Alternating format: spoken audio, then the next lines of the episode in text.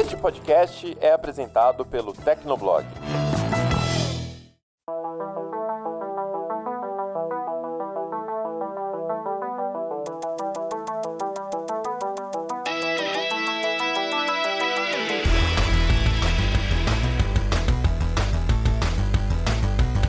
Fala galera, tá começando mais um Hit Kill, o podcast de games do Tecnoblog. Eu sou a Vivi Werneck e hoje tenho a companhia do André Leonardo e do Ariel Libório. Tudo bem, meninos? Como é que vocês estão? Contam aí rapidinho. Fala aí, Vivi. Fala aí, pessoal. Tudo bem? Estamos aqui fazendo terapia para deixar de ser uma pessoa vingativa e se tornar um pai triste. Por que, que o André sempre dá spoiler do programa antes de eu puxar o nome do programa? É um caso sério esse menino? É só pra dar bom dia, criança? Diz se você tá bem. Responde a minha pergunta de forma direta. Momento esporro. Muito bom, gente. Tudo bem. É porque eu queria chamar ele também, que não é um pai triste, porque é pai de gato, o menino Ariel Libório, nosso colega aqui. Aí, gostei do gancho. Mas e aí, André? E aí, Vivi, tudo bem? Então, hoje vamos falar sobre pais tristes e crianças chatas pra caralho. E também, obviamente, se é comigo, muitas polêmicas. E pronto, aí lá vem o outro se achando o polemicator da vida. Vocês gostaram muito desse negócio de polêmica desde aquele outro programa do, do Assassin's Né, Creed, né? gente? Também. Mesmo, mesmo quando não é pra ter polêmica, vai ter polêmica. Com certeza, mas vamos lá, não antes da gente começar esse papo que já viu que hoje vai render, né? Eu queria agradecer a você que tá escutando, curtindo, comentando, compartilhando o Hit Kill. Não esquece que caso você ainda não assine o programa, pô, dá uma moral aí e assina o Hit Kill no seu app de podcast preferido. Mas se você tem também alguma sugestão para os próximos programas, alguns comentários, né? Recadinhos do coração, manda pra gente em hitkill@tecnoblog.net, deixa um comentário no post que vai ficar lá no Tecnoblog ou caça a gente nas redes sociais. E sem mais delongas, vamos ao nosso programa de hoje, que é o quê? Menino Kratos e God of War. Bora lá. E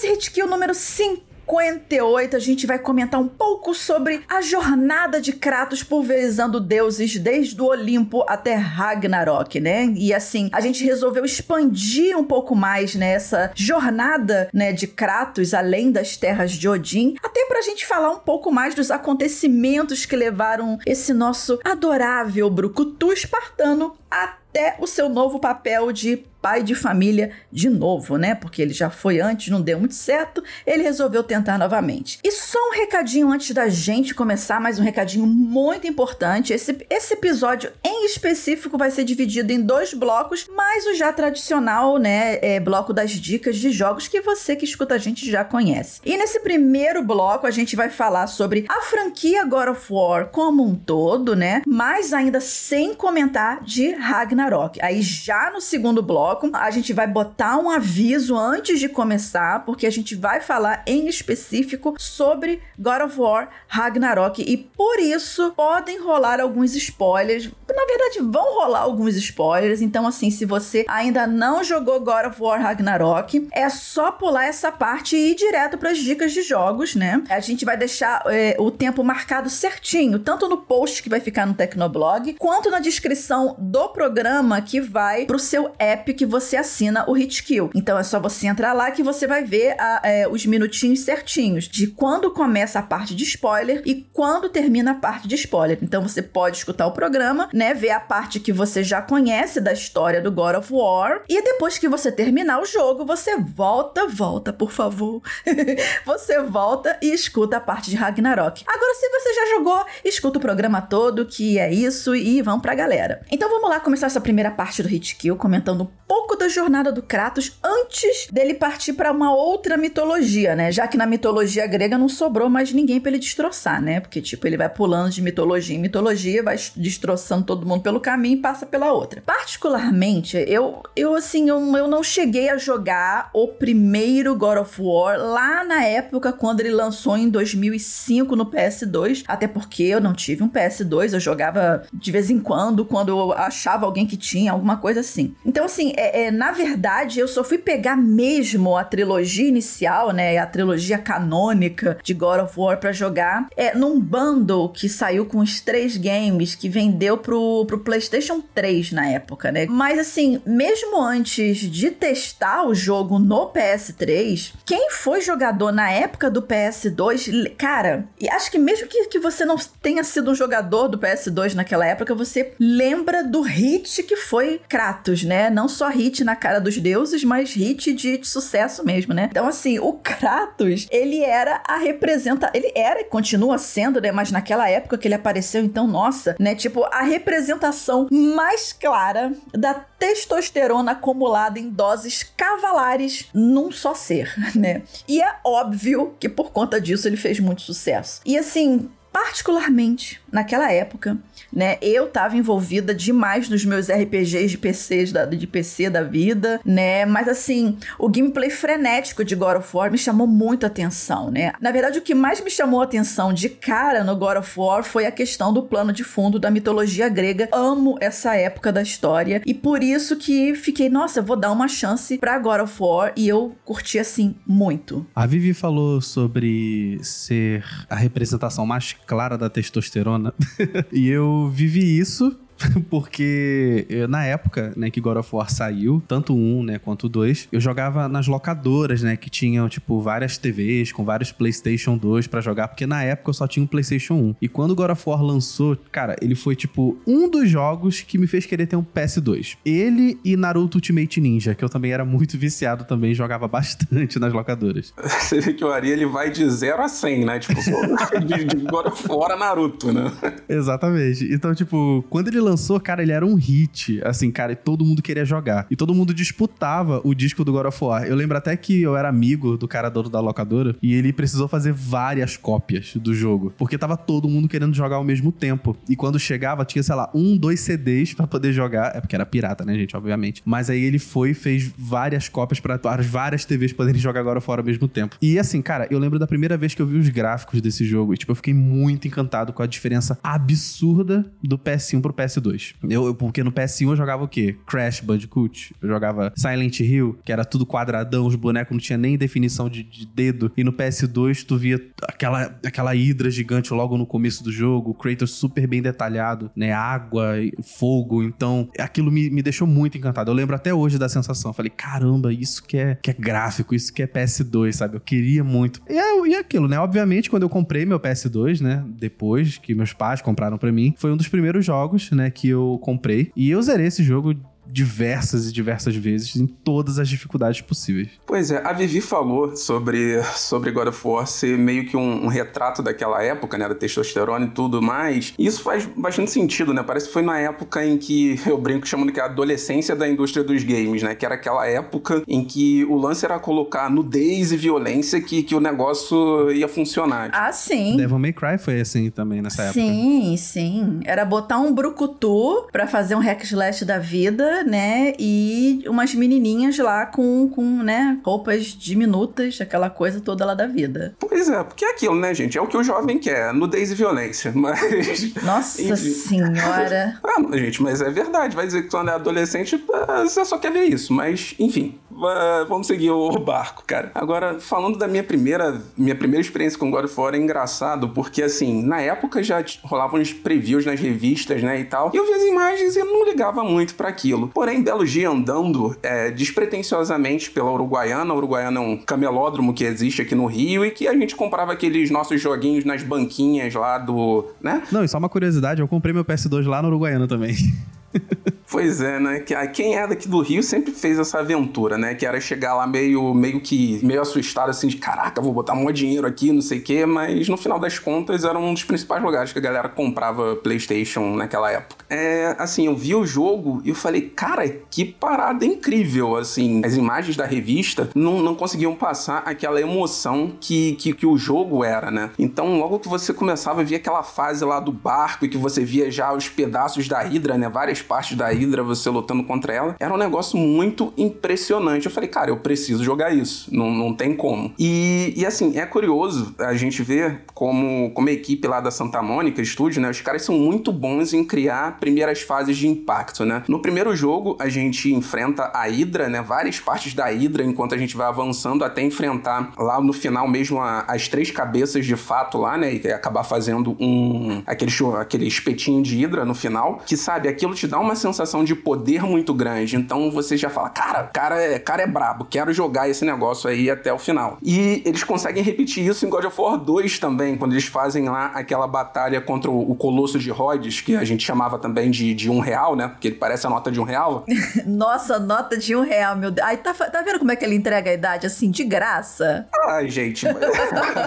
Cara, eu, eu não podia deixar passar essa piada, mas era, era sensacional também, porque no God of War 2 ele também te passa essa mesma sensação de poder e do jogo já começar ali num, num nível alto de tensão e de você sentir que o personagem é muito poderoso. Então esses caras são muito competentes em fazer isso em basicamente todos os jogos da franquia. Mas, mas foi isso, cara. Eu gostei muito assim e God of War é uma daquelas séries que eu sempre volto a periodicamente eu sempre volto a jogar. É, God of War 2 ele é uma aula, né, de como ser um jogo épico. O God of War 1 ele tem umas partes de respiro né? E tem algumas partes até meio chatas, né? Quando você chega no Templo de Pandora, que é o puzzle gigante, né? O jogo fica até um pouco maçante, né? E nesse sentido. Sim, ele cai bem. É, ele cai bem naquela hora. Só que no God of War 2, cara, eu não consigo lembrar nenhuma parte maçante do God of War 2. Sim, e é muito impressionante também. Uma outra parada é como eles tiraram leite de pedra com o hardware do PS2 com, com God of War 2, cara. Porque, sabe, ele tem muito, muito efeito de iluminação ali elaborado. As próprias é um jogo muito bem dirigido, né? Então, assim, é um jogo muito absurdo. God of War 2 é, para mim, assim, da série clássica, é o melhor da série, porque tem. Ele desenrola mais a história, tem muitos combates épicos contra vários chefes. Ele é realmente um jogo incrível. Mas o primeiro também é muito bom. Sim, eu, eu achava, né, jogando a trilogia, né, mais recentemente e tal, que o God of War 3 era o melhor jogo. Só que aí, quando a gente envelhece, né, a gente começa a ser mais chato, né, com as coisas. Então a gente começa a ver inconsistência de roteiro, a gente começa a ver inconsistência de narrações e tal. Mesmo ele sendo extremamente épico, né, que o God of War 3 ele foi feito para isso, né, para ser a grande culminação de tudo. É, eu acho que God of War 2 ele é um jogo muito mais consistente. Além de ser consistente, muito melhor. Então, assim, eu recomendo que as pessoas que não jogaram God of War, que faz tempo, né, que jogaram God of War 2, joguem agora com uma outra visão. Cara, aquele jogo ali, ele é do balacobaco. E aí, aproveitando esse gancho do balacobaco, né, Davi, do, do Ari, né, tenho que admitir que eu, eu comecei a olhar Kratos com outros olhos né? Já direto a partir da, de 2018, com esse com o arco do, da, da mitologia nórdica, o que me fez, né, voltar pra, pra trilogia, né? A trilogia de, é, de Olimpo, até para poder entender bem os, o contexto, os traumas, essas coisas, né? Eu gostei bastante do, do God of War 3, né? De, da, de toda a trilogia. O primeiro eu tentei, eu joguei um pouco, mas como é, o primeiro jogo é sempre aquela experiência de mecânicas, né? Então é como o próprio Ari falou, né? Ele amadureceu no segundo e o terceiro foi aquela coisa épica porque precisava ser, né? Você falou aí uma parada, eu lembrei só para fazer um parênteses rapidinho, como é que o God of War 1 ele tem alguns problemas. Acho que todo mundo vai lembrar aqui da, da parte que você chega ali no, no final ali do Hades, do, do, do submundo, que você tem que subir umas pilastras lá que tem umas, umas lâminas que ficam cortando. Ali, aquele eu acho que é uma das piores coisas que a Santa Mônica já fez na história da sua existência. Meu Deus. Nossa, aquilo é quebradíssimo, gente. Nossa, super, gente. Aquilo ali não devia estar ali. Tipo, eu acho que é, é exatamente coisas que a gente vai falar sobre esse God of War Ragnarok, que é a questão de estender o jogo mais do, necess... mais do que o necessário. E ali no God of War 1 já tinha isso, que era essa parte quando você ia pro inferno pela primeira vez. Mas assim, antes da gente se empolgar e começar a falar de Ragnarok, como eu falei, né? Eu comecei a me afeiçoar mais pelo Kratos a partir dessa saga da mitologia nórdica, né? No, no God of War, né? Que todo mundo tava esperando um nome ou um número, mas é só God of War 2018, né? Mas me fez voltar, né? A revisitar a, a trilogia inicial, né? E assim, mesmo. E, engraçado de eu ter gostado mais dessa mitologia nórdica é e, e, o contraponto disso é que eu prefiro bem mais mitologia grega do que esse negócio de Odin e Vikings, que, assim, para mim já saturou, já foi, chega de fazer jogo disso. Mas eu acredito acredito que seja é, mais porque agora, né, nesse, nesse, nesse novo arco, o Kratos, ou Kratos, como você prefere chamar, né, ele tá com um ar assim um pouco mais humanizado, né? Eles deram um ar mais humanizado ao personagem ao invés de simplesmente ele ser uma máquina desenfreada de matar. E aí, gente, eu queria saber de vocês, assim, o que, que vocês acham dessa jornada de Kratos pelo Olimpo? O que, que vocês conseguem destacar dessa saga da mitologia grega e principalmente como que vocês veem esse link pro arco nórdico? Cara, o arco inicial do Kratos, assim, ele é muito bom. Muito mesmo. Ele sendo usado assim como uma arma do Olimpo, né? Com várias nuances de vingança, né? Durante os jogos. Deixa tudo muito intenso. O Kratos é um personagem bem traumatizado, né? Com a perda da esposa e, das, e, e da filha pelas suas mãos. E, obviamente, amando da vontade de Ares, né? Que quando ele pediu pro Ares salvar a sua vida durante uma guerra, o Ares deu aquela espada para ele. E, obviamente, não era um presente. Era para ele se tornar uma máquina de matar e de conquista para ele. E, cara, durante os jogos, podemos ver o ciclo se repetindo, né? Com outros deuses, né? Até mesmo os titãs, né? Que salvaram Kratos lá no God of War 2, usando o pobre coitado como uma simples máquina de matar para alcançar os objetivos, né? Deles. E, obviamente, descartava ele logo em seguida, né? E foi tanta, assim, enganação que a vingança dele se expandiu para todo mundo que ele vê na frente. e culminou em tragédia atrás de tragédia. E esse trauma, né, acompanha ele até hoje. E eu gostei muito de vários momentos chaves do personagem é, dentro da saga nórdica que levou todo esse background de traumas em consideração. Acaba que não fica uma coisa forçada, né? Você vê que o personagem ele tá lutando para ser diferente pro seu filho. E todo aquele passado de violência não é um bom exemplo, né? Então ele faz de tudo para lutar e ser uma pessoa diferente. Então, isso para mim esse link, né, de desses traumas, né, com a saga nórdica, isso para mim foi muito bem feito e muito bem aproveitado também. Então, gente, é, assim, baseado no que a Ari falou, um, um, lance interessante é realmente essa, essa questão aí do, do Kratos, né? Apesar dele ter uma, ter sido usado como ferramenta e ter matado a própria família, né? A verdade ele também não era uma pessoa lá muito boa, né? Então é vale uma, um ponto importante aqui da série que eu acho que é muito legal é são os spin-offs dela, o Chains of Olympus que que falam os fatos que acontecem antes do primeiro jogo e o Ghost of Sparta, que eles acrescentam muito a, a lore ao, ao enredo da série original, né? Tanto que o Ghost of Sparta ele fala ali da história do Deimos, que é o irmão do Kratos, que ele é banido pelo Ares, né? E preso preso justamente na, em um lugar escondido lá do submundo, lá pelo, pelo Ares e, e sobre a custódia do Thanatos, né? Então, assim, ele meio que fica desaparecido, mas durante esse jogo você consegue fazer o Kratos encontrar o irmão dele, eles conversam, o irmão dele fica decepcionado, falando que o Kratos abandonou ele e tudo mais. Então, assim, a gente já tem um pouquinho a mais do background ali do personagem nesse jogo. Então, sei lá, se a galera puder jogar em algum momento, jogue Ghost of Sparta, é um jogo muito bom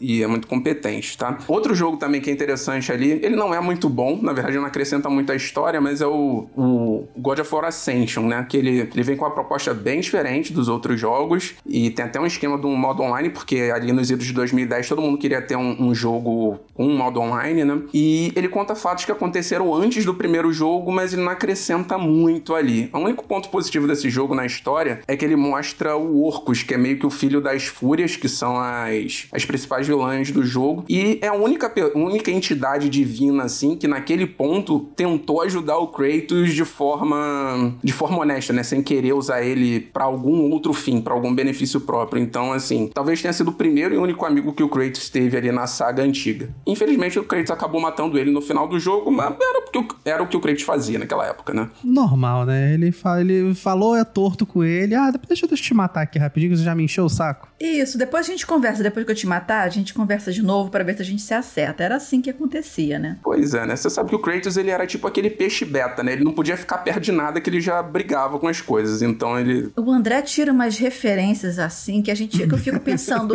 esse menino mistura o que no café antes de vir gravar, né? Muitas coisas, gente. Mas uma coisa que antes da gente encerrar esse papo é que eu vim jogar agora For 3, né? Depois de jogar o. Eu não vi jogar, eu dei uma retestada, né? Eu falei, eu vou jogar aqui de novo aqui um God of War mais clássico, né? Pra ver como é que é. Eu baixei a versão do PS4. E, cara, envelheceu mal.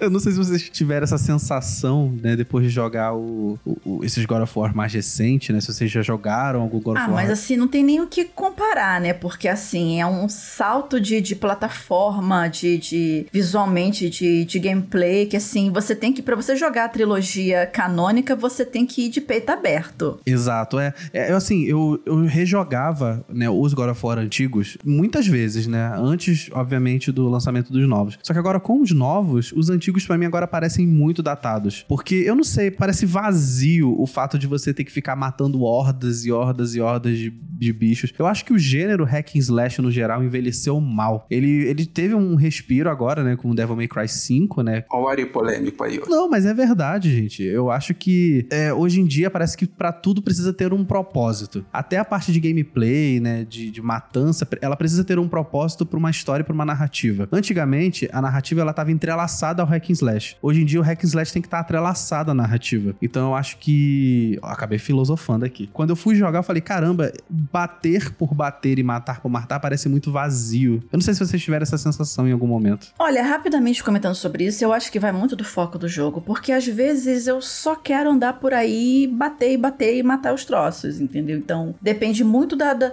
de como é que você tá se sentindo naquele momento. É aquele jogo, ah, eu, esse é o jogo que eu uso para extravasar. Eu não quero pensar em nada complexo, eu só quero andar, bater, explodir coisa, né? Então, acho que vai muito do, do, do momento, vai muito do que você quer jogar naquele momento e a questão de ter públicos para qualquer, qualquer estilo de jogo, né? Mas faz sentido o que você fala, mas eu ainda acho que faz sentido também ter jogos de andar, bater, explodir, dependendo de como é que tá seu estado de espírito no momento, né?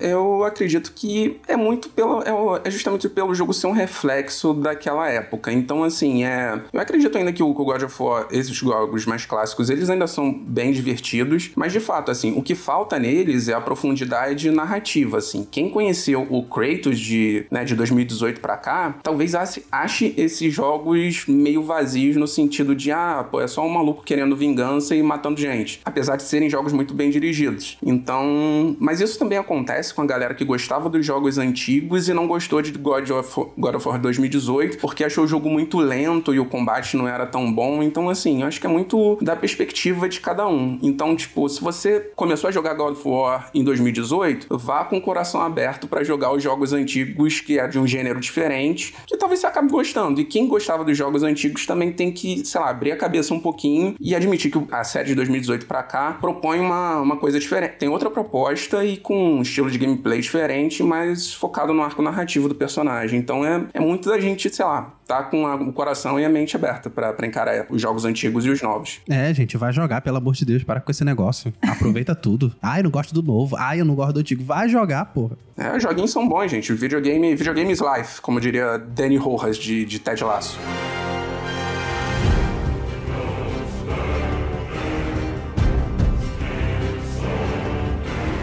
E agora a gente vai começar, né, nesse, nessa segunda parte, nesse segundo bloco, como eu já adiantei lá no início do programa, a falar em específico do arco nórdico de God of War, né? A gente vai passar pelo jogo de 2018, mas vai focar bastante em Ragnarok. Então, só reforçando novamente, se você ainda não jogou o, o jogo mais recente, né, que é o Ragnarok, esse é o seu último aviso para pular essa parte, né, curtir as dicas de jogos e voltar depois nessa parte quando você já tiver terminado o game, beleza? Então tá aqui o aviso, vamos lá!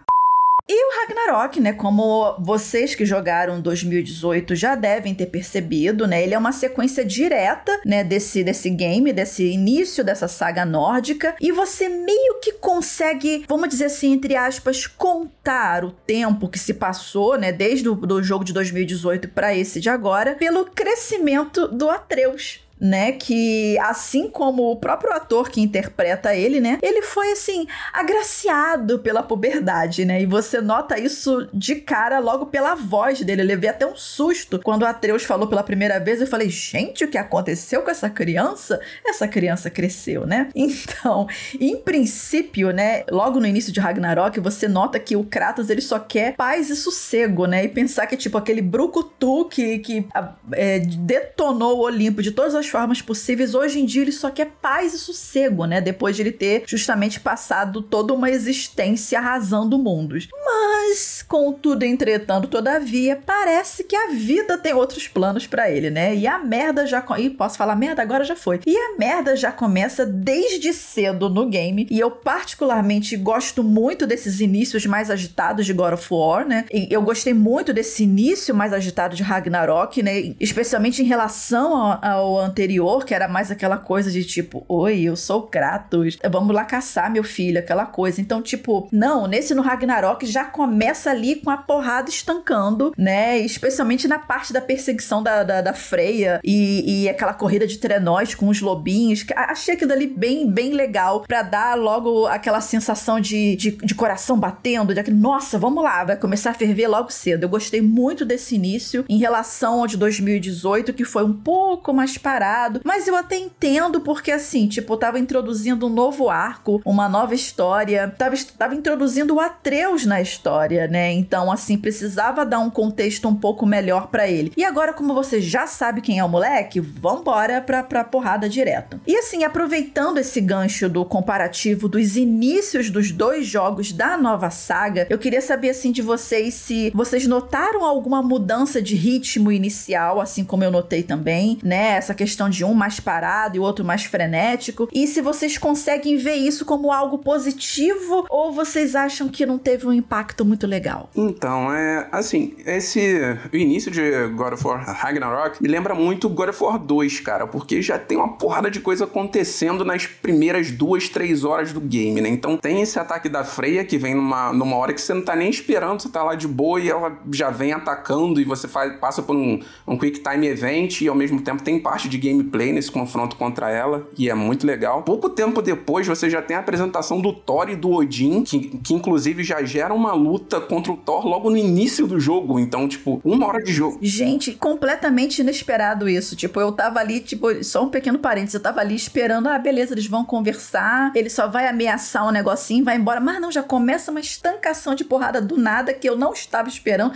Eu não tava nem psicologicamente preparada para encarar um Thor da vida logo no início do jogo. Detalhe pro Thor, nada de Thor louro e sarado. Aqui Thor é, é ruivo, barrigudinho, maluco, parece que tá lá uma semana na taverna bebendo. E, e, cara, é muito louco, porque além de tudo você já tem a luta e tu tem ali o Mjolnir lutando contra o Leviatã, você fala, né, o martelo do, do Thor contra o machado do Kratos, você fala, meu Deus, o que que tá acontecendo? Os caras tão voando, lutando machado com martelo. Então, assim, isso dá uma descarga de adrenalina, assim, que, que, que já prende o jogador logo de cara. Então você fala, cara, daqui para frente eu preciso saber o que, que vai acontecer. E, assim, isso é uma coisa bem inteligente, porque já tem a narrativa ali mostrando todas as peças principais do jogo, e ao mesmo tempo você também já tem o conhecimento das principais mecânicas ali de gameplay. Então é um jogo que ele não fica enrolando muito para começar, você já começa na pancadaria, né? E, e, um ponto interessante, a gente vai falar disso mais pra frente também na questão de, de roteiro e de história, mas eu queria lembrar aqui um ponto que eu achei interessante também é que nesse jogo o Kratos ele já tem ali a turminha do barulho dele, né? Que ele tem, ele interage com vários personagens ali ao mesmo tempo, com, com Sindri, com Brock, com Mimir, então assim, é muito legal ver um personagem que antes não trocava, não conversava com ninguém, tendo um convívio e, e...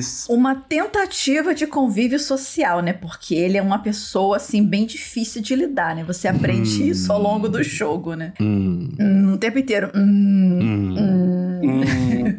mas assim, mas uma parada legal é, é, justamente isso, né? Porque antes o Kratos não, não, não, trocava com ninguém, só trocava porrada e morte. Então é, é um ponto interessante, assim, porque isso faz o mundo do jogo ficar mais interessante também. Cara, eu concordo com tudo que o André falou. Eu curti muito, muito, muito, muito o início do Ragnarok, justamente pra gente dar espaço para respirar, né, com os acontecimentos. É tipo, as lutas iniciais a gente já tem a presença, né, dos antagonistas, muita porradaria, ameaças e tudo aquilo cria um clima muito sério e muito tenso, assim, logo nas primeiras horas. E aquilo que a Vivi falou, né, do, na questão da testosterona do, do, da primeira trilogia, isso acontece exatamente aqui quando o Kratos enfrenta o Thor. É muito épico. É como se a gente tivesse numa boss fight final logo no começo do jogo. Então, tipo, aquilo me deixou realmente muito animado pro que viria. Inclusive, dá uma sensação de você estar tá enfrentando as Valkyrias logo de cara, né? Do, do, de 2018, no caso. Sim, exato. Até porque o desafio é muito grande. Porque você não tem um arsenal muito vasto logo no começo. Então... Não, você não tem nada logo no início. Então você vai muito do, do seu instinto mesmo de esquiva, ataque, defesa, esquiva, ataque, defesa o tempo inteiro. Exato. Então, tipo, se você estiver jogando nas dificuldades mais altas, cara, esse começo eu acho que ele deve ser muito punitivo. Eu joguei no hard, que é a, antes do Quero God of War, que é a versão very hard. É, esse início ele é bem punitivo para quem tá pegando ainda do jeito, ou quem ainda não tá com God of War 2018 ainda muito na cabeça. Eu achei ele bem desafiador.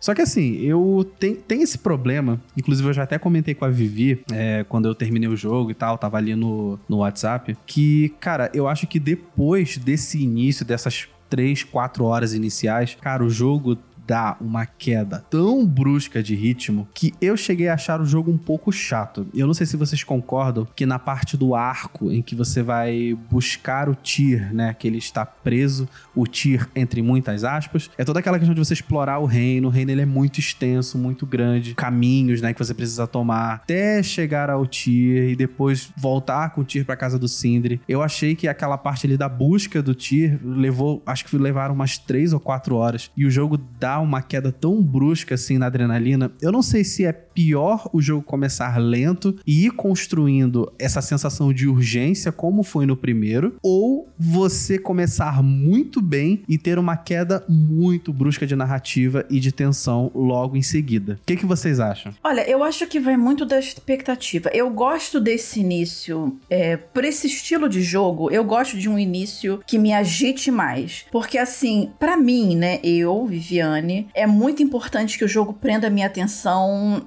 logo nas, na, nas primeiras horas. Uma na primeira, segunda, terceira hora. Porque assim, se eu começar a sentir que o ritmo é lento demais logo no início, se não for um jogo que eu tenha que jogar para analisar, muito provavelmente eu vou dropar. Ou eu vou deixar num canto e vou pegar outra coisa e volto depois. Então, assim, eu gostei bastante desse início mais agitado, porque é aquela questão: o que que te, o que que te prende em qualquer obra de entretenimento, tanto num jogo quanto num filme, numa série, num desenho, whatever. É a quebra de expectativa, porque você já tá acostumado com um roteiro na sua cabeça de que você começa lá embaixo, você vai subindo a curva, vai construindo personagem, construindo história, você chega no ápice, que é aquele momento crucial da história e depois vai caindo novamente para os acontecimentos finais. Quando essa curva é alterada e já te coloca ali na adrenalina logo de cara, você não tá esperando aquilo, dá essa quebra de expectativa e aquilo te dá aquele nossa, uau, eu não tava esperando por isso, vambora, vambora.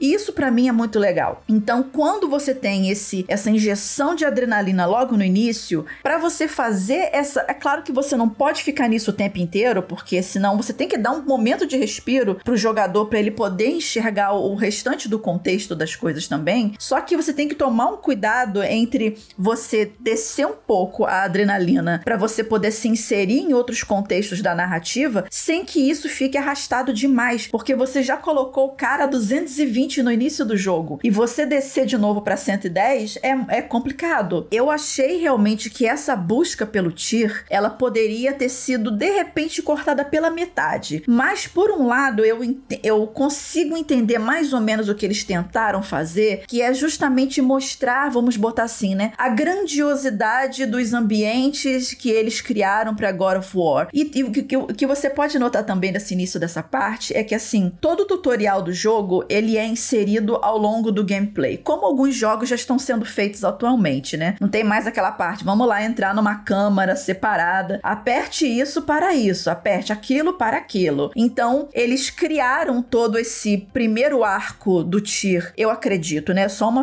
uma, uma ideia minha. Um pouco mais estendido para justamente poder é, é, apresentar para o jogador todas as possibilidades de gameplay possíveis que você possa, que você vai ter contato. O machado, é, é, o Leviatã, né? A Chaos Blade, a questão de interação com os ambientes. Você tem muito puzzle nesse início para você poder congela aqui para poder deixar uma calha d'água cair e ativar um, um, um, mecanismo ali, assim, assado, essa interação de do Kratos com qualquer outro personagem que esteja com ele. No caso, no início, é o, é o filho, é o Atreus, essas coisas, né? Então, assim, eu acredito que esse início do, da busca do Tyr tenha sido um pouquinho maior do que deveria e um pouco mais arrastado por conta dessas mecânicas iniciais que o jogo pretende, é, que o jogo queria que você compreendesse.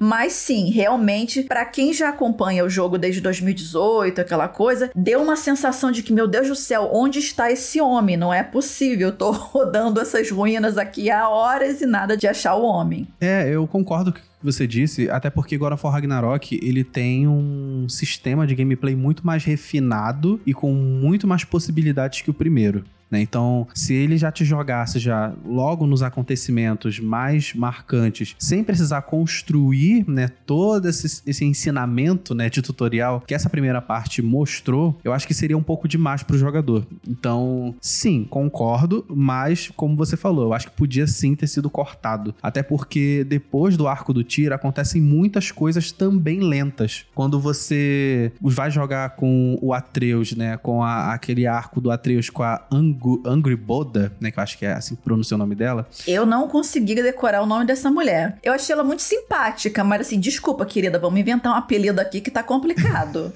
é a Anzinha. Enquanto Anzinha. ele vai lá com a Anzinha, naquele mundo, gente, é mais uma queda de ritmo do jogo, sabe? Assim, é legal jogar com Atreus, é muito divertido. Só que é tão arrastado, é tão longo, é tão, ai, vamos subir nesse bichinho e ficar coletando frutinha. E o jogo tentando fazer com que você crie é, um laço com a Angry Boda, mas sinceramente eu acho que não funcionou. No entanto, contudo, todavia, só um pequeno comentário, eu gostei bastante da boss fight com a, a, a avó da, da Sim, Anzinha. com a giganta, com a giganta, já fala giganta, com a giganta, é muito legal. Porque assim, é uma, é uma, é, é uma coisa meio Attack on Titans da vida vida, ataque de titãs da vida, porque realmente você tá acostumado a ver os gigantes do, do, do God of War, do arco nórdico, mas são gigantes de tamanhos normais, vamos dizer assim. Aí quando você realmente vê um gigante gigante, grande, e você tem que lutar contra ela, eu achei bem interessante essa eu parte. Eu me senti em It Takes Two quando eu enfrentei esse, esse, esse boss. É bem legal, porque você se sente muito pequeno. É, esse, esse combate com a, com a avó aí da, da, da Angry Bird é justamente, lembra muito os God of War antigos, né? Porque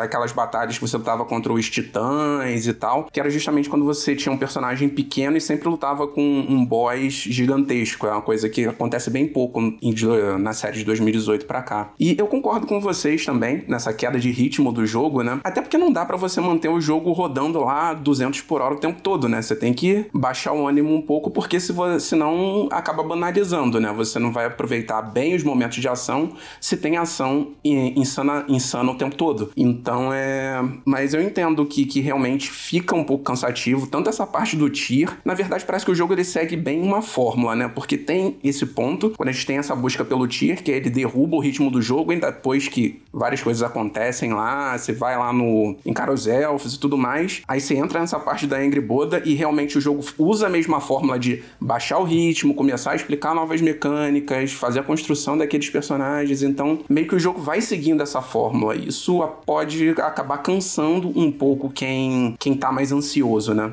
É, e assim, a gente comentou sobre essa questão do, do Atreus, né? Poder jogar com Atreus, isso foi tipo uma surpresa, né? Quando eu comecei a jogar com, com, com Atreus, assim, do nada, não estava esperando, achei que ia ser a mesma mecânica de 2018. Mas uma coisa que eu achei legal desse Ragnarok são as novas opções de pare, vamos dizer assim, pro Kratos, né? Porque, assim, é, em 2018, no jogo de 2018, você, era só o Atreus, né? E agora você também pode jogar com o Atreus, é, você pode jogar com a Freya, que é, não jogar com, é, com ela, mas assim, fazer a pare com ela, né? Ela ser sua sidekick, que particularmente eu achei achei que foi a melhor combinação do jogo, Kratos e a Freya. Especialmente quando ela usa os especiais de Valkyria dela, quando você investe os pontinhos no, no na, eh, na Valkyria dela também, né? E você pode fazer também o, o, o gameplay do Atreus com Sindri e pode ir juntando. Eu achei isso versátil, né? Eu achei legal que você pode investir na, na, na, na, na skill tree da, da Freya também.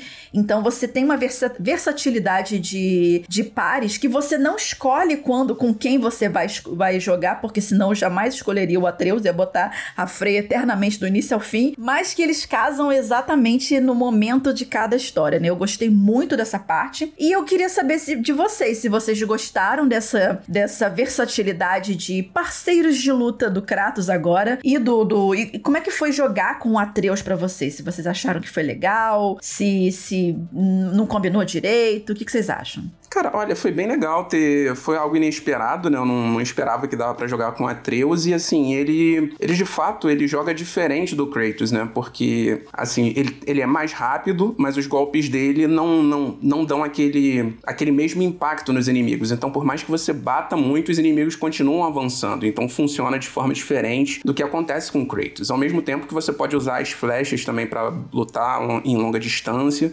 Então, assim, por mais que os comandos sejam iguais, as formas de, de usar os ataques funcionam de forma diferente. Conforme você também avança no jogo, você consegue equipar uma, umas joias que diminuem a velocidade do tempo tudo mais. Então, assim, jogar com Atreus foi bem divertido e foi bem diferente de jogar com Kratos também. O próprio Kratos é, é legal de jogar, porque você consegue é, alternar bastante as armas dele, você consegue combinar ataques com machado, mais o ataque com, a, com as lâminas do caos, mais os golpes mano a mano, então você consegue não chega a ser Devil May Cry, mas você consegue fazer um combo, jogar o cara pro alto com o machado, bater com as lâminas, depois pegar o machado, jogar de novo no cara. Então é bem divertido. Ele é bem dinâmico, ele dá bastante profundidade e tudo funciona de forma bastante fluida. Fora o parry desse jogo que é muito legal e muito satisfatório também. Nossa, ficar ali defendendo com, com R1 e já dar o ataque em seguida e causar um dano absurdo na barra de resistência dos inimigos é muito legal. Eu gostei muito do combate desse jogo. Eu também gostei muito e essa, esse sistema de parry me lembrou muito quando você pega aquela, aquela armadura dourada que você coloca no braço do Kratos no God of War 2. Eu esqueci o nome daquilo. Sim, era o Golden Fleece, eu acho. Né? Isso, né? Golden Fleece, exatamente. Cara, o God of War 2, a melhor coisa do God of War 2 era aquele Golden Fleece. Eu adorava você prever o, o ataque dos inimigos, né? para você dar aquela volta, né, de ataque com Golden Fleece. Cara, eu achei isso sensacional. Eu sei que esse jogo, ele te dá várias opções de escudos, né? Tem escudo que você pode é, drenar é, o ataque dos inimigos depois, quando você drena, você joga, né, esse poder de volta para eles. Mas eu joguei do começo ao fim com o escudo de parry.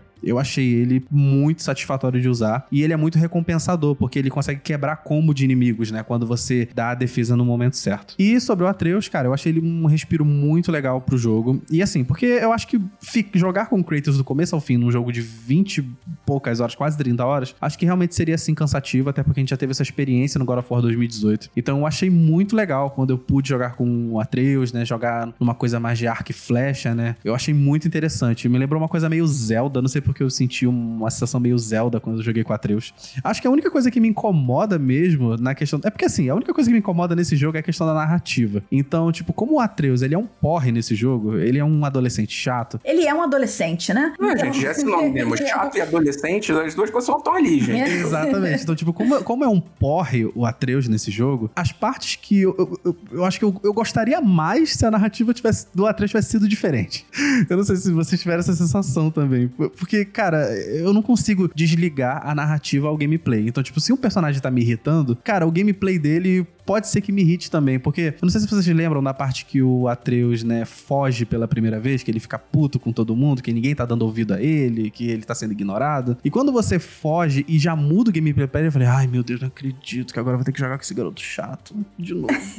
não, assim, tem essa parte também, mas assim, em relação ao, ao gameplay do, do Atreus, né, o André falou até que, ah, são os mesmos botões, são os mesmos golpes, mas assim, você sente que os inimigos são um pouco assim, nivelados pro Atreus Atreus, para a dinâmica do Atreus, né? Eles te atacam de uma forma um pouquinho diferente. Eu não sei se foi um feeling só meu, foi uma coisa que eu senti, mas assim. Eu senti isso também. É tipo, no Kratos, parece que os inimigos eles te cercam. No Atreus, parece que eles sempre ficam esperando você na frente dele, sabe? Como para te induzir a usar o arco e flecha. Isso, exatamente. Por mais que você consiga fazer uma esquiva ali, meio mequetrefe ali do Atreus, mas você sente que você consegue engatar combos mais rápidos do que como você faria com o Kratos, que tem mais opções. Ele é, obviamente, ele, né? Ele é o deus da guerra, então ele tem muitas opções de, de, de ataques diferentes, né? Quando chega aquela lança mais pro final do jogo, então, que eu achei aquilo maravilhoso, amei aquela lança. Nossa senhora, é, um, é mais um uma, mais uma ferramenta de gameplay. E só pra gente é, é, pular dessa parte de gameplay, falando dessa lança em específico, eu particularmente não estava esperando que mais pro, bem próximo já do final do jogo, mais uma mecânica de gameplay ia ser inserida. Deu assim um, um, um refresco muito grande do que você já estava fazendo desde o início, porque você sempre ficava se perguntando quando é que eu vou interagir com essa bendita dessa marca na parede que parece que é para explodir, né? Que você nunca consegue mexer com aquilo. Você sabe que em algum momento alguma ferramenta vai entrar para você para você poder interagir interagir com aquelas paredes que saem uma fumacinha, um ventinho, aquelas paredes ali. Você sabia que em algum momento você ia mexer com aquilo. Só que como isso foi inserido, eu achei legal. Não foi assim, ah, toma todas as armas aqui e vai. Porque às vezes você, eu consigo medir é, a que pé o jogo tá em narrativa pela quantidade de coisas que o jogo já te deu. Então assim, ah, bom, aqui eu já aprendi tudo que eu precisava para jogar. Então provavelmente dessa parte em diante vai seguir para os eventos finais. E aí chega próximo dos eventos finais e ele coloca mais uma mecânica de gameplay. Novamente, a quebra de expectativa que eu falei lá do início. Eu gostei muito dessa inserção dessa nova arma, dessa lança, quando aconteceu. Eu achei isso uma ótima herança dos primeiros jogos do, do Kratos, né, da trilogia original. Porque lá era exatamente assim, né? Você tava assim caminhando pro, pros últimos eventos do jogo e tinha uma espada nova, tinha um poder novo que você podia usar sua magia, né? E isso dava todo um clima assim mais épico, né? Isso, e geralmente era o poder mais forte, né? As armas mais fortes são as que você pegava Sim, mais gente, próximo do final. Sim, essa lança é absurda. Sim, então tipo, eu achei muito divertido isso. Eu, eu tava esperando que o jogo ficasse do jeito que tava até o fim. Mas quando a lança chegou, realmente realmente ela deu uma quebra assim. Obviamente eu gosto muito mais de usar as lâminas do caos.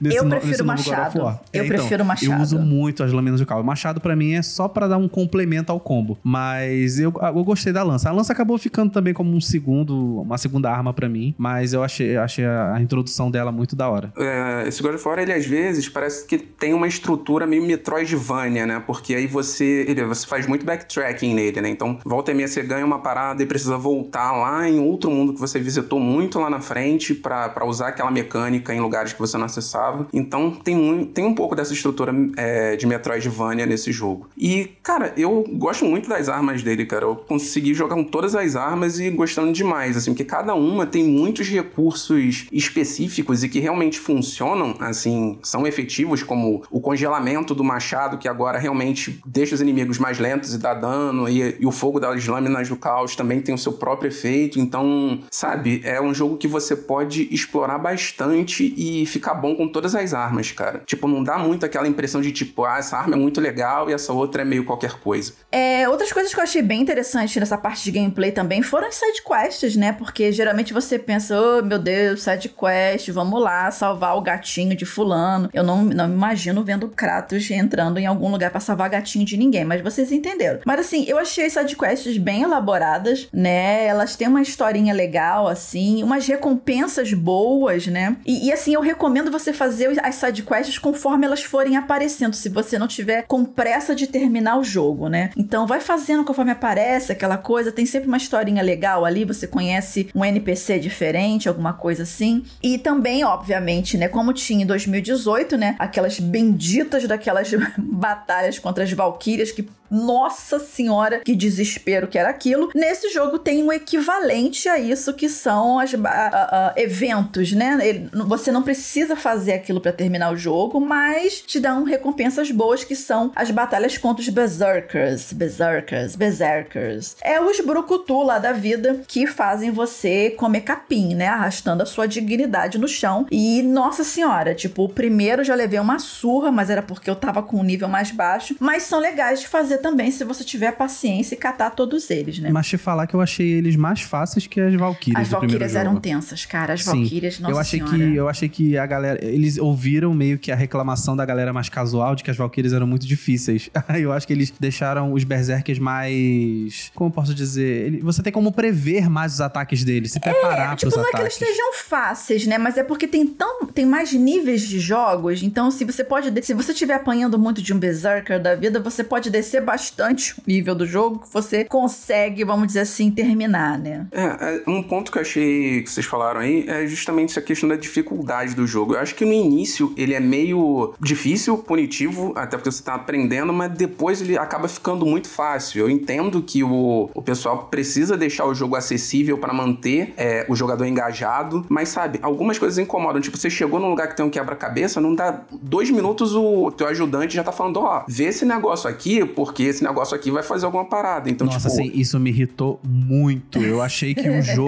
ele, ele trata a gente como se fosse duas crianças, assim. Eu, tipo, ele, você tá ali tentando pensar, em algum momento você para pra pensar. Fala, pô, como eu vou resolver esse puzzle? Passa 30 segundos, o Mimir já fala, olha, que tal você olhar para aquele lado ali, ó. Olha pra tua direita, pro lado noroeste ali, naquele ponto ali, exatamente em cima daquela aperta pedra. Aperta ali, aperta ali. Aquele, esse botão que tá piscando, aperta, aperta esse, que aí vai funcionar. Cara, eu achei isso muito irritante. Isso, isso eu não é gostei. irritante isso eu não mesmo. gostei nem um pouco. Porque, assim, isso tira um pouco aquela sensação do jogador de, caraca, conquistei uma coisa, né? Então, sabe, deixa a gente ser burrinho um pouco. Podia ter deixado esperar mais e tal, pra gente ficar feliz quando resolvesse as coisas. Mas, né, opções. Mas assim, gente, é, passando um pouquinho dessa parte de gameplay, assim, obviamente ao longo do jogo, né, você nota que assim, o, o God of War de 2018, ele já era muito bonito visualmente. Ele continua sendo, né? Se você jogar agora, você, caraca, nossa. Mas assim, eu joguei essa, o Ragnarok no PS5 e, gente, assim, você olha, você para, passa um tempo e, e olha ao seu redor e você vê o que é um jogo em que a Sony botou muito dinheiro, fez chover muito dinheiro. Porque assim, o jogo ele é lindo visualmente. E, e, eu joguei no modo performance, né? Eu sempre boto no modo performance. Eu sempre favoreço os F FPS. Mas mesmo assim, o jogo ele continua muito bonito, né? A casa do, do Sidri, lá do, do na, na, nas árvores, né? Aquela dimensão do, do para onde vão os espíritos que você liberta dos corvinhos, aquela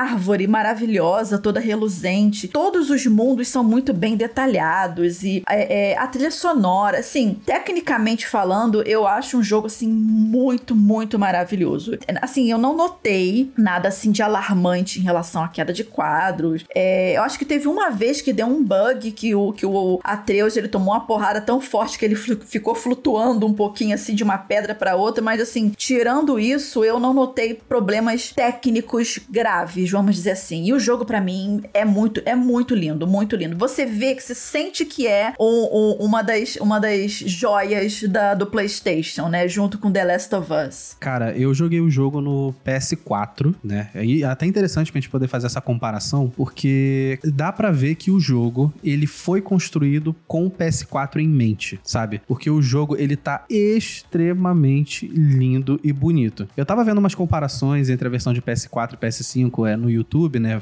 Vi pelo Digital Foundry e pelo El Analista The Beats, que são dois canais de YouTube que fazem esses comparativos entre plataformas. E, cara, as diferenças são mínimas. Eu acho que a diferença maior mesmo da versão do PS5 pro PS4 é, obviamente, efeitos de iluminação, sombras e os FPS, né? Que no PS5 você tem a opção de colocar em 60 quadros. PS4 é alocado em 30. Mas Cara, o jogo tá belíssimo, assim. Eu acho que se você joga no PS4, você não vai perder nada da experiência. Nada. Que deu para ver que eles realmente não criaram o jogo pro PS5 e fizeram um port, né? Eles fizeram o jogo pro PS4 e colocaram alguns chamariz pra versão de PS5 para deixar ele melhor. E questão de bugs também, na versão de PS4 eu não enfrentei, assim, quase nenhum bug. Tiveram alguns poucos, né? Tipo o Atreus preso em uma pedra, ou o Atreus tá andando é e não saindo ele, do né, lugar. Gente? É, sempre ele. E, mas teve um bug, é, eu tive que dar load no meu save. Teve uma hora que não tem quando você usar as, as, blade, as lâminas do caos para você saltar de um ponto ao outro, né? Que tem um negocinho em cima, você aperta o bola e pula. Teve uma hora que eu tava no reinado lá da Freya, que acho que é Vanaheim, se eu não me engano. E quando eu fui usar a lâmina do caos para pular, ele travou no meio do pulo e começou a cair pro infinito. Aí ele ficou caindo num, num, fundo, num fundo azul, assim, o Kratos num jeitão todo esquisito. Eu até botei esse vídeo lá no meu Twitter. E aí, eu, aí como ele ele não morria, ele só caía pro infinito, eu tive que dar o load no meu save. Mas fora esse bug, eu não enfrentei nenhum outro bug e o jogo tá muito bem construído no PS4. Pois é, eu joguei no PS5 com experiência um pouco diferente, joguei com o modo qualidade ativado, com a taxa de atualização alta, né? Porque a TV aqui suportava, então, cara, ficou impressionante, porque você tem um, um frame rate muito bom, você sente as animações fluindo de forma muito suave, você não sente engasgo nenhum, e ao mesmo tempo você tem as, os efeitos de iluminação e de contraste é no máximo ali. Então, a minha dica aí, para quem tiver uma TV que suporte, é jogar no modo qualidade com a taxa de atualização alta. Então, basicamente, você precisa de, um, de uma TV ou um monitor com entrada a HDMI 2.1 e uma tela ou TV que tenha a taxa de atualização de 120 Hz ou mais. Então, fica a dica aí, para quem quer jogar no modo performance, são as, as configurações necessárias. Mas é impressionante, cara. É, ficou muito bonito, você consegue ver a textura do. quase a textura do machado do Kratos e das armas. Esse jogo tecnicamente é impressionante e a direção de arte dele é maravilhosa, cara. Assim, ele usa muito bem é, luz e sombras, as cores. É um jogo que é muito mais colorido e com um visual muito mais diferente do que o primeiro, que tinha muito azul, branco. Esse não, ele tem vários cenários muito diferentes e é muito agradável aos olhos. É aquilo, eu achei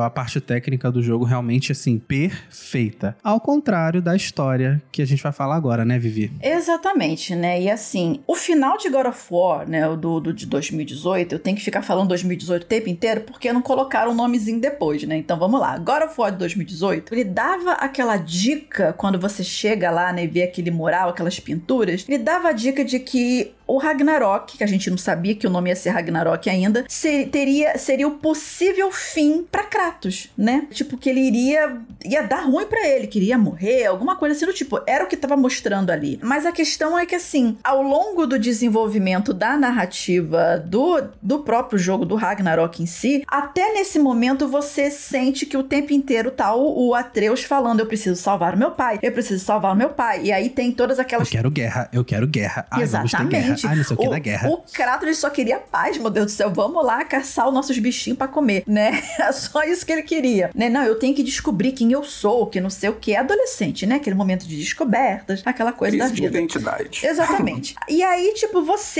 é, foi criado na sua cabeça ao longo do jogo inteiro que em algum momento ia dar ruim, que o Atreus, por exemplo, iria se aliar ao Odin, que já tava cochichando na cabeça dele, aquela coisa que iria se virar de repente contra o pai. Você tava esperando essa merda estancar. Até porque, se você conhece minimamente um pouco de mitologia nórdica, você sabe que Loki, ele é o deus da, da, do, da, da, da mentira, da trapaça, aquela coisa. Então você já espera que o Atreus, que é Loki, né? Pelo menos o nome dele, né?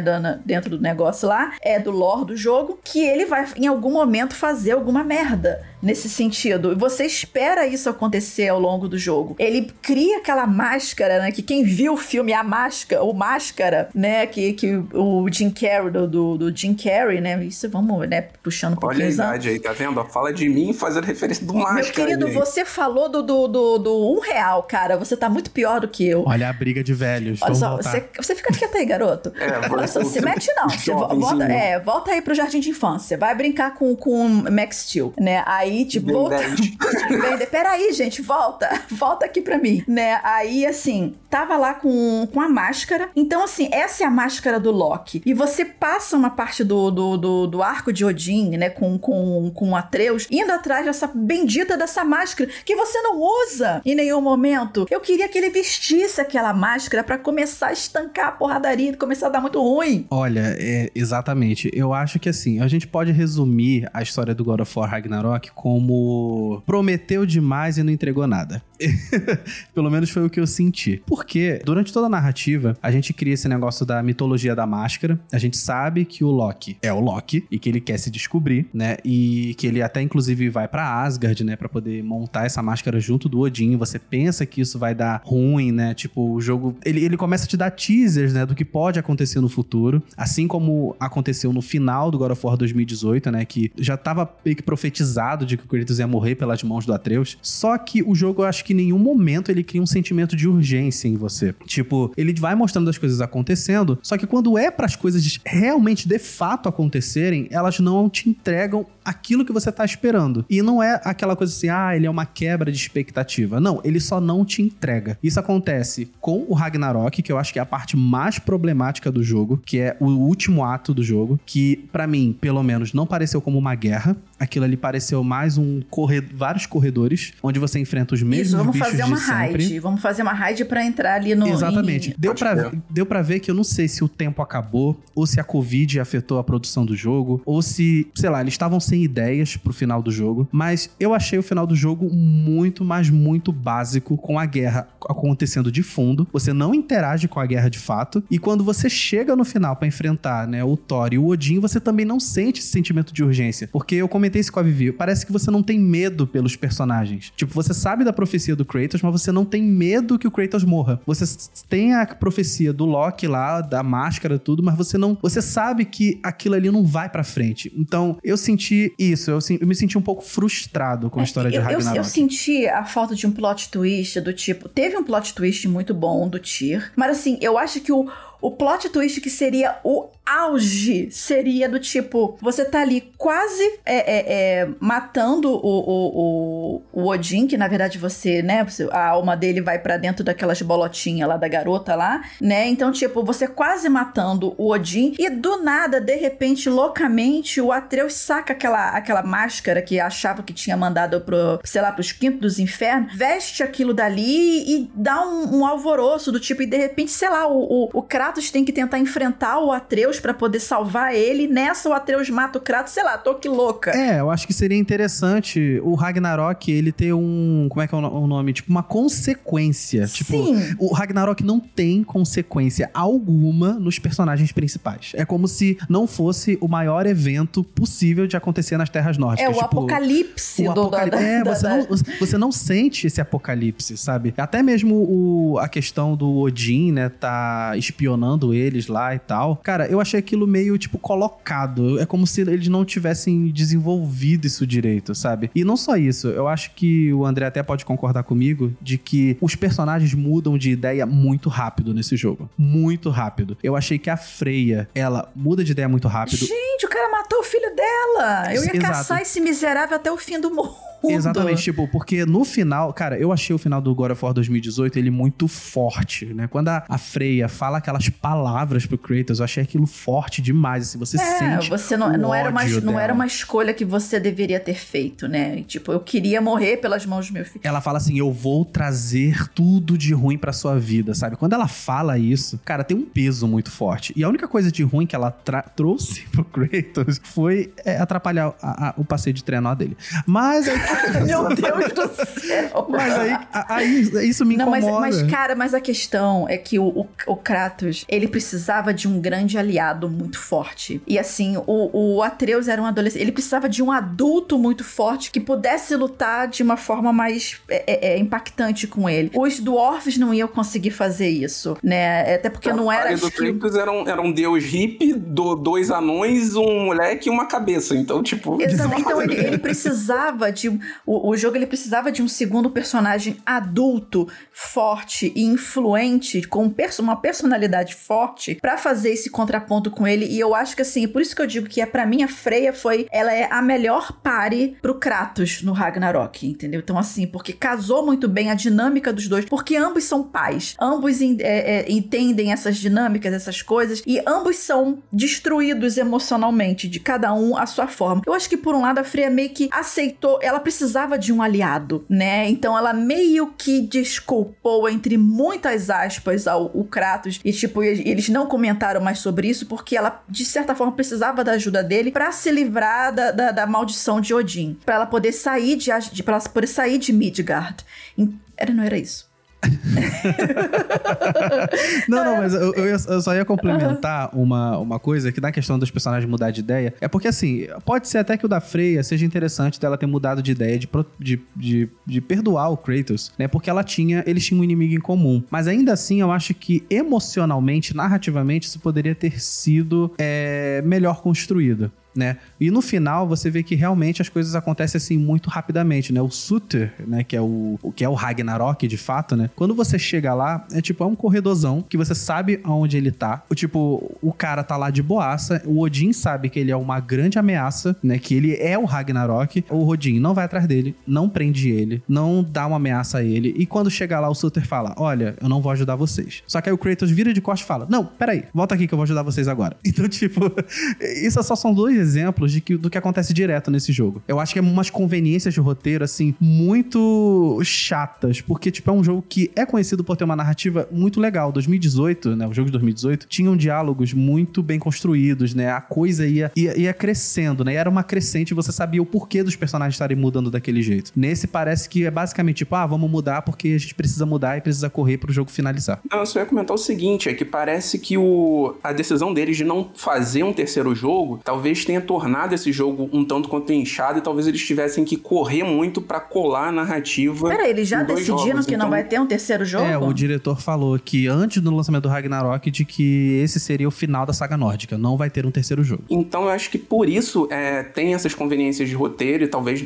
as escolhas não tenham tido tanto impacto justamente por ter que condensar coisa demais em um jogo só. Pode ser só uma impressão minha também. É, eu acho que essa impressão ficou no Ragnarok, né? No final. Tipo, o segundo jogo seria basicamente até o Ragnarok, né? Até um pouco antes dele. E o terceiro jogo em si ser essa coisa épica, como se, como se fosse o God of War 3, né? O, o Ragnarok é basicamente, de fato, né? Tipo o God of War 3 que, você, que o Kratos vai para matar todos os deuses do Olimpo, né? Que esse é o objetivo do God of War 3, né? Isso é uma coisa épica. Eu acho que condensar esse jogo, essa saga em dois jogos, realmente afetou, assim. E você sente isso em diversos momentos. É como se o roteiro não tivesse se adaptado a dois jogos, né? Quando eu falei que os personagens mudam de ideia, isso acontece inclusive com o Kratos, né? Lembra que quando o Brock, né, infelizmente ele falece e o Kratos fala: Não, agora a gente vai. Acabou, a gente não vai participar disso. Aí ele vai embora. Passa dois minutos, ele volta pra Freia e fala assim: olha, mudei de ideia. Depois ele vai dormir dizendo: eu não vou ser seu general. Quando ele acorda, olha, eu vou ser seu general. é, teve todo aquele impacto da, da esposa dele também, né? Que, tipo, fazia o contraponto emo emocional dele, né? Sim, então... é, mas é aquilo. É só, eu acho que o problema da narrativa do, desse, dessa saga nórdica é o fato de ter sido corrido. O primeiro teve o seu tempo e o segundo, cara, realmente foi, foi complicado. É, acho que faltou o, tempo. O Atreus foi, foi buscar a vida dele, né? Tipo, cresceu, foi viver a vida dele e o, e o Kratos agora ele tá tentando reconstruir, vai tentar reconstruir, né, é, é, os, os, reinos, né, que foram devastados e tal. Mas assim, é, mesmo com essas questões do, do de, de narrativa, de roteiro, que eu concordo com vocês em, em, em, na maioria dos pontos, eu gostei muito dessa experiência. Teve os momentos mais arrastados e tal, mas assim, é, o gameplay me, me agradou tanto, visualmente me agradou tanto, e aquele finalzinho um pouco mais emotivo que eu não esperava do Kratos e do Atreus, aquilo me envolveu tanto, eu achei fofo, eu não esperava esperava esse momento mais emotivo do Kratos. Ele não foi, ele foi treinado para tudo, mas ele não foi treinado para ser emotivo. Então você você sente essa luta constante dele e isso foi um, uma parte muito legal do ator que, que, que desenvolveu o personagem para esse jogo de, de tentar demonstrar esses sentimentos. Então assim, eu gostaria muito de ver uma continuação do que aconteceu com Atreus, o que aconteceu com ele, mas a, é,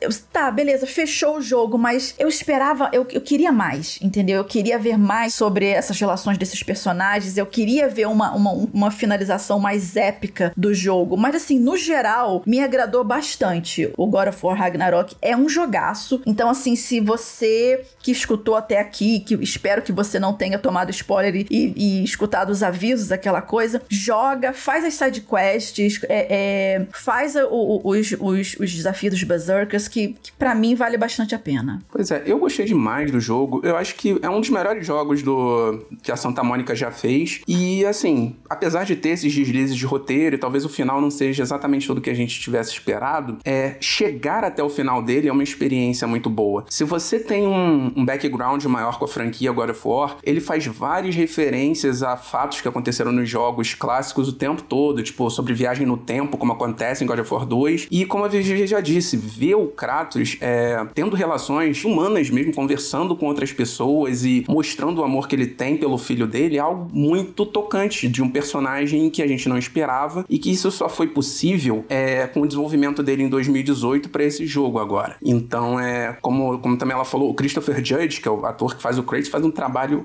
fenomenal, porque, sabe, você pega um personagem que é bruto e o ator que tem uma voz grossona e tudo mais, e ele consegue dar uma emoção naquilo, você consegue ficar realmente preso nesse jogo. Pelos fatores técnicos, é um jogo que já merecia ser visto, e pela narrativa, e ver o Kratos interagindo com outros personagens de forma humana, e, e ver a galera, ver todos os personagens interagindo, é, é, algo que vale muito a pena. E só um outro ponto: leiam os códices do, do jogo, porque muitas das emoções do Kratos, do que o Kratos sente, estão escritos ali quando o Kratos, quando você lê o Kratos e o Kratos como estivesse falando naqueles códices do sentimento dele com relação àqueles personagens. Então é isso, vale muito a pena. Joguem God of War Ragnarok, seja no PS5, no PS4, enfim, joguem. Sim, eu concordo. E essa questão do códice eu achei muito interessante que parece um diário do Kratos, né? Ele fala tudo em primeira pessoa, até mesmo nos objetivos, né? Ele fala assim: ah, é, tenho que levar tal pessoa a tal lugar, sabe? É tudo em primeira pessoa. Isso deixa a gente muito mais próximo do personagem, né? Dos sentimentos desse personagem. E aquilo, é, nesse sentido, para mim a saga nórdica ela é um grande, um grande evento assim, né, na vida do Kratos, né? A gente vê o amadurecimento desse personagem de uma forma fenomenal, mesmo que tenha realmente, né, como a gente falou aqui, deslizes, né, na questão épica, né, do Ragnarok e tal, da construção de alguns outros personagens e das conveniências de roteiro. O jogo é tecnicamente muito bom, muito bem feito. Obviamente, né, a construção do Kratos é sensacional. Eu acho que vale super a pena sim vocês conferirem God of War Ragnarok e tirarem suas próprias conclusões do jogo. O final do Kratos nesse Ragnarok, eu acho ele muito bonito. É, acaba que sendo, sendo aquele paralelo entre o pai se desgarrar do filho, né? Tipo, pro filho viver, pro filho viver a vida dele. E isso é muito legal. E o final, quando ele vê, né, que ele vai ser adorado por, pelas pessoas num futuro próximo, isso para mim é como se fosse um final da história dele, sabe? Tipo, tudo que a gente acompanhou do Kratos, do sofrimento, dos traumas, e dele resolvendo esses traumas agora, obviamente com a ajuda dos amigos e do Atreus, culminou dele ser feliz é, no seu futuro. Então eu fiquei muito satisfeito com o final dessa saga.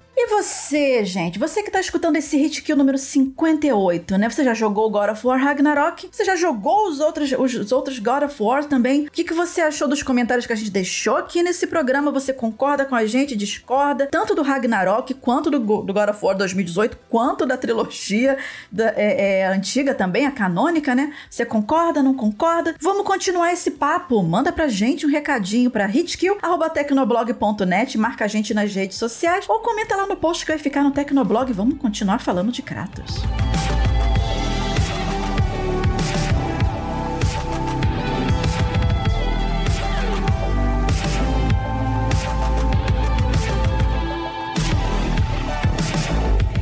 Lá, galera, começar o quê? As dicas de jogos, aquele bloco maroto que a gente traz algum joguinho que a gente tá testando agora, antigo ou novo, para ver se vocês curtem também. E a minha sugestão para esse Hit Kill número 58 é o que? Pokémon Scarlet and Violet, né? Eu queria já agradecer de cara a Nintendo que cedeu aqui pra gente. Eu joguei o Pokémon Scarlet e assim, todo mundo tá sabendo da polêmica do jogo, que ele tá mal otimizado, NPCs a 15 FPS, cheio de bug. Realmente está, né? Mas assim, eu joguei, eu fechei o game com mais de 50 horas de gameplay. E apesar desses problemas que eu não vou passar pano porque eles realmente existem e é uma sacanagem da Game Freak continuar fazendo isso com o jogo e não mandar um patch, eu gostei muito. Inclusive, assim, isso é algo muito pessoal. Eu achei ele melhor que o Arceus. Arceus, né? Eu achei ele melhor que o, que o Arceus. E, assim, o Scarlet e o Violet, né? Eles trazem esse gameplay mais livre que começou no, no próprio Arceus. Eu espero que eles continuem assim pros próximos jogos. Ele tem um mapa muito grande, maior que o Arceus. E três arcos de história que, assim, eles se complementam muito bem, especialmente para culminar nos eventos finais do jogo. Que dessa vez pode deixar que não vai rolar spoiler. Mas assim, a fórmula de Pokémon tá lá, né? Elite Four para você enfrentar um time inimigo, entre aspas, né? De assim, de badasses pra você encarar, né? Que tem uma reviravolta é, é interessante dessa vez nesse jogo. Tem as raids, né? Que é uma forma de você upar o seu, seu time de bichinhos mais rápido. Tá tudo ali. A fórmula tá ali. Essa é uma outra coisa que me chamou a atenção nesse jogo foi eles terem, sim, reunido ações que normalmente a gente espalhava em alguns Pokémon em um só, né? Você pode voar, correr correr, escalar, nadar num Pokémon só, que é o lendário do jogo, né? Que você já começa com ele praticamente desde o início, que é a sua motoquinha, sua motoquinha que roda normalmente ou a sua motoquinha que cavalga, né? De, de acordo com a sua com o jogo que você escolher. Mas novamente, né, Game Freak, pelo amor de Deus, não custa nada também, além de corrigir os bugs, colocar uma bendita de uma dublagem, pelo menos nas cutscenes. Já passou da época de, ficar lendo 500 toneladas de texto texto numa, numa cena em que claramente combinava bem mais para tornar o jogo mais imersivo, uma dublagem, né, para você poder interagir melhor, especialmente nos eventos finais do jogo. Então, pelo amor de Deus, né, vamos lá porque dinheiro não falta. Mesmo assim, e mesmo com os problemas, se você tiver uma oportunidade, um cupom de desconto porque o jogo tá caro e vai continuar caro por um bom tempo, vale a pena jogar Pokémon Scarlet and Violet, né, um dos dois ou os dois se você tiver tiver com dinheiro sobrando, né, que como você já deve saber, é exclusivo do Switch e essa é a minha dica de jogo para esse hit kill número 58. Vai aí, André. Vamos lá, gente. Minha dica de jogo é Final Vendetta, um beat'em produzido pela Bitmap Bureau e que remete muito aos jogos da década de 90, com, com gameplay daquela época, mas a modernidade dos jogos atuais. Então, assim, ele coloca a gente na pele de três amigos que, adivinha só, precisam resgatar a irmã de um deles que foi sequestrada por uma gangue, né? Que é coisa mais anos 90 que isso, tá? Então, o jogo ele parece uma mistura ali de Street of Rage com Final Fight, porque os cenários eles são muito detalhados, a cidade muito... a versão de Londres decadente que lembra lembra muito Metro City. E esse jogo ele usa uma pixel art muito bonita e tem animações muito boas, tá? A gameplay dele é rápida, né? Cada personagem, assim, todos os personagens têm corrida, então nesse ponto o jogo lembra um pouco Cadillac e Dinossauros. E todos têm um leque de movimentos ali de combos, padrão, ataque de costas, voador, agarrões, até golpes no chão para bater inimigos que estão caídos. E sabe, é uma. Assim, lembra um pouco de Street of Rage também, Street of Rage 4 mais recente. Só que, cara, esse jogo é bem punitivo. A, a, a IA desse jogo é extremamente extremamente agressivo, então assim, você precisa dominar bem os movimentos para conseguir progredir no jogo. Mas ele é bem divertido e os personagens jogam muito, tem gameplay bem diferente entre si. A trilha sonora muito boa, lembra um pouco de rap e música eletrônica, então, tipo, é empolgante, combina muito com as fases. É, inclusive, a trilha foi feita por. Algumas músicas foram feitas por um grupo chamado Utah Saints, que foi um grupo muito popular na Inglaterra, entre lá nos anos 2000. E é isso, tá aí disponível em todas as plataformas e vale muito a pena jogar, cara. Tá, então, tá aí no PlayStation, Xbox, Nintendo Switch, no PC. E eu trouxe esse jogo aqui porque ele merece um pouquinho de atenção, que ele foi lançado ali junto com o jogo das Tartarugas Ninja, o Shredder's Revenge, e acabou esquecido no churrasco. Então, entra aí em alguma dessas lojas e olha, olha ali Final Vendetta Vendetta com carinho em algum momento, porque o jogo é divertido. E a minha dica de jogo para esse hit kill é Sonic Frontiers, né? Eu quero agradecer a SEGA pelo envio do jogo na versão do Xbox. E, cara, Sonic Frontiers ninguém levou a sério, né? Te falar que até eu que sou fã, né, da franquia, tava com o pé atrás e me surpreendi com um dos jogos mais divertidos que eu joguei esse ano. É, aqui a gente tem uma nova forma de jogar Sonic, que a SEGA chamou de Open Zones, que se trata de um mundo semi-aberto, né, onde eles te deixam livre para explorar com trilhos, molas, minigames, mini-chefes e por aí vai. E cara, e não é que essa liberdade é todo o charme do jogo. É, é, tipo uma espécie de Mario Odyssey, só que mais radical, podemos dizer, né? E Sonic precisava dessa mudança e eu acho que agora ele pode continuar nesse caminho, porque deu muito certo. Dentro desse grande mundo, temos as fases normais do Sonic, né? Chamadas de Cyberspace, que você acessa em uns monumentos espalhados pelo mapa. E aqui é o tradicional que já vimos desde o Sonic Unleashed, né? Com direito a fases que homenageiam os jogos do passado, né? Eu achei muito divertido. O Sonic também tem um arsenal de habilidades que é desbloqueado mediante uma skill skill tree para dar socos e chutes nos inimigos que são bem esquisitões, né? Mas a adição para mim é super bem implementada é, e é muito divertido, né? Você poder dar soco e chute num jogo do Sonic em inimigos para derrotá-los. E obviamente, né, gente, sem surpresa nenhuma, Sonic Frontiers tem uma das melhores, se não a melhor trilha sonora de toda a franquia. Eu achei muito injusto ele não ter sido indicado para melhor trilha sonora no Game Awards, porque cara, aqui você é embalado por uma coisa mais calma com pianos e orquestras quando você tá explorando as ilhas, um dubstep eletrônico lá quando você tá nas fases do cyberspace e, cara, um metalzão hardcore, pauleira, gozante durante os chefes, que, que é muito, muito incrível. Você enfrenta os chefes sendo Super Sonic, então é tudo muito épico, é tudo muito grande. E eu acho que vale super a pena se vocês aproveitarem cada minuto desse chefe. A única coisa que eu tô frisando aqui nesse jogo é que ele tem sim alguns problemas técnicos, ele é um pouco datado, mas eu acho que isso não pode é, afastar você de Sonic Frontiers. Eu acho que para quem é fã, ele é um jogo obrigatório e para quem não é fã, é aqui que o Sonic volta, né, a, a, a ser um jogo grande, é um jogo bom. Todo mundo vai gostar. Mas é isso, gente. Sonic Frontiers, ele tá disponível para todas as plataformas possíveis, incluindo Nintendo Switch e e é isso, a minha dica de jogo para esse hit kill. Sonic Frontiers. Joguem porque é muito bom.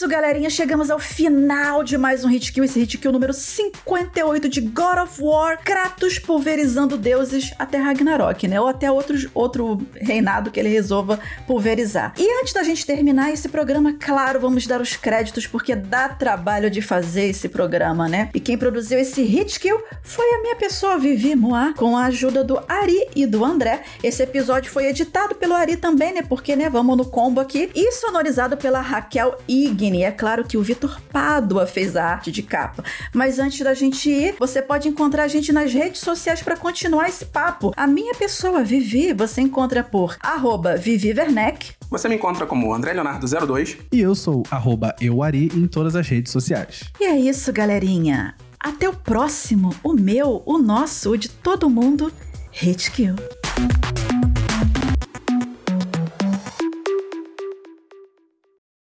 Vou contar uma piada.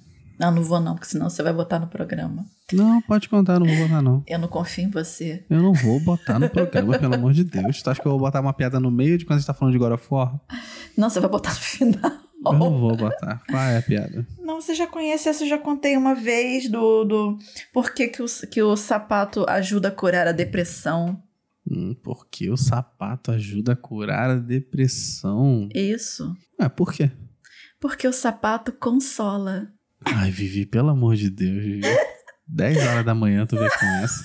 Que merda. Que merda. Porque o sapato consola é foda.